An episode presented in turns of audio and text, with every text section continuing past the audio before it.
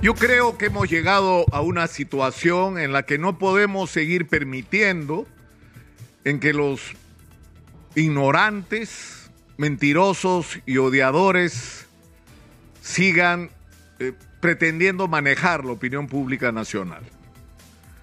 Porque nos están conduciendo a caminos sin salida, a confrontaciones innecesarias, a generar un clima de odio y de división entre los peruanos que crea una especie de niebla espesa que nos permite, nos impide, perdón, mirar con claridad el horizonte de todo lo que hay que hacer en el Perú y lo vamos a tener que hacer juntos. Porque si no lo hacemos juntos no hay manera de lograrlo. Porque tenemos que trazarnos como país objetivos comunes a todos, que tienen que ver con todo lo que tenemos en términos de problema, pero por esas bendiciones que solo nos pasan en el Perú, tenemos todos los recursos para salir del hueco en el que estamos y convertirnos en un plazo cortísimo en un país del primer mundo. Pero yo he insistido hasta el cansancio acá que hay que cambiar la agenda, esa agenda del odio. Por ejemplo, en estos días se ha estado discutiendo el tema de que Polay lo van a liberar los de la Comisión Interamericana de Derechos Humanos. No van a hacer pagar reparación. Ni un sol le vamos a dar. Polay, decía la señora Boluarte, presidenta de la República. ¿Y cuándo ha estado eso en discusión? ¿Cuándo ha estado eso en discusión? El señor Javier Vallerriestra, el año 2007, presentó una queja, un recurso ante la comisión que recién ha sido atendida. Además, admitida hace un año y medio, ¿ah? no la semana pasada donde se queja pues el señor Polay dice que lo maltrataron, lo torturaron, en sus condiciones carcelarias eran inhumanas, ¿no es cierto? Eh, se quejaba en 2007. No está en discusión pagarle un sol a Polay ni acortar su condena. Nada de eso está en discusión. Está en discusión si sufrió o no sufrió esos maltratos. En el momento que él a través de quien lo representaba como abogado, que era Javier Vallerriestra, lo planteaba. Pero Polay es un derrotado. El Estado peruano le ganó la guerra al MRTA. El MRTA se tuvo que disolver como organización. Polay le pidió perdón al país ante la Comisión de la Verdad, ya que le creamos o no es otro problema. Pero lo que no podemos hacer porque esto es parte de esta enfermedad que nos está afectando, es equivocarnos pensando que la amenaza viene de la base naval del Callao. No, la amenaza está en el Braem. Por Dios, no sean ignorantes, no sean ciegos. Mientras ustedes estaban hablando, ¿no? De la amenaza terrorista. O sea, la amenaza terrorista nos mató tres militares y un policía en las últimas 48 horas y nos mata gente todos los meses. Y son los Quispe Palomino. Porque el problema es que no se ha entendido, como no se entendió lamentablemente, y eso fue la gran falla de nuestra clase dirigente, que lanzó a las Fuerzas Armadas en diciembre del año 83 a enfrentar a, del año 82, perdón, en realidad, diciembre del año 82, cuando se declaró en emergencia a ocho provincias de Ayacucho, Huancavelica y Apurímac y se le entregó el control a los militares y se le dijo, vayan ustedes a ver. Sin estrategia, sin recursos, sin, sin un plan. Y las Fuerzas Armadas fueron a enfrentar un enemigo desconocido. No se sabía qué se tenía enfrente. Además era un enemigo eh, malicioso, perverso, que golpeaba y desaparecía entre la población y que empezó a hacer un enorme daño y provocó una reacción desesperada de las Fuerzas Armadas que se sentían atacadas y no sabían dónde estaba el enemigo. Y se cometieron errores y en ese contexto horrores, porque se hicieron cosas que no debieron pasar. Pero felizmente las Fuerzas Armadas y sobre todo el ejército aprendieron la lección de que una cosa eran los senderistas y otra la población, que no se podía hacer un signo igual que había que detectar quiénes eran los senderistas, aislarlos de la población, quebrar esa relación. Y lo lograron. y lograron que los principales informantes de dónde estaba y por dónde se movían las columnas de sendero fueran los propios campesinos, los propios pobladores, que en determinado momento pidieron armas ellos también para enfrentarse a sendero.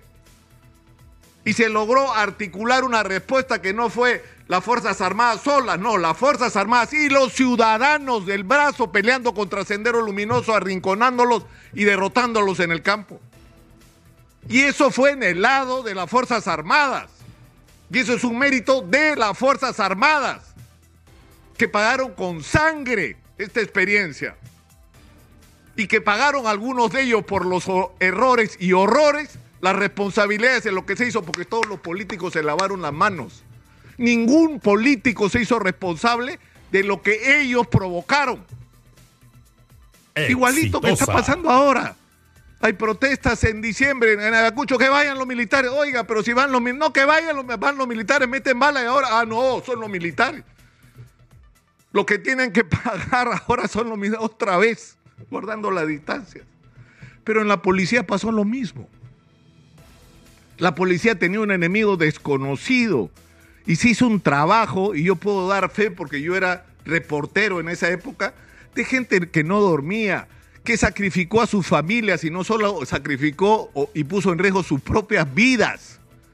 Yo he visto hogares de estos policías destruidos porque simplemente no los veían, porque estaban 24/7 dedicados a entender qué diablos era esto de sendero, a infiltrarlos y a lograr finalmente lo que lograron, que es agarrar a la cúpula sin disparar un solo balazo con el cerebro, con la inteligencia y no con el hígado porque muchos de los ignorantes que se llenan la boca hoy, gracias a Dios que no tuvieron poder en determinado momento, porque si lo hubieran tenido seguiríamos en guerra con Sendero Luminoso y el MRTA. Porque esa idea de la brutalidad y no de la inteligencia, fue la inteligencia la que derrotó a Sendero Luminoso. En el ejército, el uso de la inteligencia. No me refiero a la inteligencia operativa, estratégica, me, me refiero al uso del órgano del cerebro para enfrentar los problemas. Entonces hoy hay que poner los pies sobre la tierra, no tenemos uno, tenemos dos problemas. Tenemos a los Quispe Palomino, que controlan parte importante del Braem, sobre todo la zona de Vizcatán, que lo tienen bajo control prácticamente dos décadas, que no podemos acabar con ellos hasta hoy y que nos han hecho mucho daño, porque ya mataron suficientes policías y militares. Entonces, e, este es el momento en que las Fuerzas Armadas, el Ejército, la Marina de Guerra del Perú y la Policía Nacional que tienen una intervención en esta zona sean capaces de integrar una estrategia común y romperle la madre a esta gente de los Quispe Palominos y acabarlos de una vez por todas. Porque está claro que no se van a rendir y eso va a ser una, una batalla dura y va a haber daño colateral, va a haber daño colateral. Y va a haber que asumir las responsabilidades de ese daño colateral, pero hay que hacer lo que hay que hacer en el Brain. Hay que hacer lo que hay que hacer. Pero eso es un problema. El otro problema que tenemos es el otro sendero luminoso, el de Abimael Guzmán. ¿No? Es decir, que dice, ya, yo quiero acuerdo de paz, ¿para qué? Porque estaba preso, pues, porque le habíamos dado en la madre. Le habíamos desarticulado, entonces, ¿qué hizo? Una estrategia de sobrevivencia como partido. Y Sendero Luminoso, a diferencia del MRTA que proclamó públicamente que se disolvían y pedían perdón, los de Sendero Luminoso ni perdieron, pidieron perdón ni se disolvieron, existen. El Partido Comunista del Perú, Sendero Luminoso, cuyo líder era Abimael Guzmán, en este momento, hoy en el Perú, existe.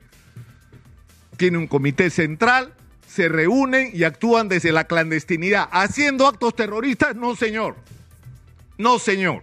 Eso vendrá en otro momento seguramente si los dejamos.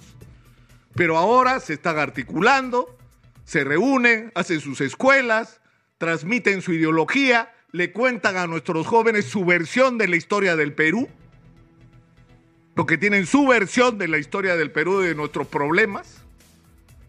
Tratan de infiltrarse en todos los conflictos sociales para ganar protagonismo y convertir a sus cuadros, a sus militantes en protagonistas de los momentos que está viviendo el país, porque están, como ellos dicen, acumulando fuerzas para un momento en el que nos podrían amenazar nuevamente con la violencia. Esos son nuestros problemas.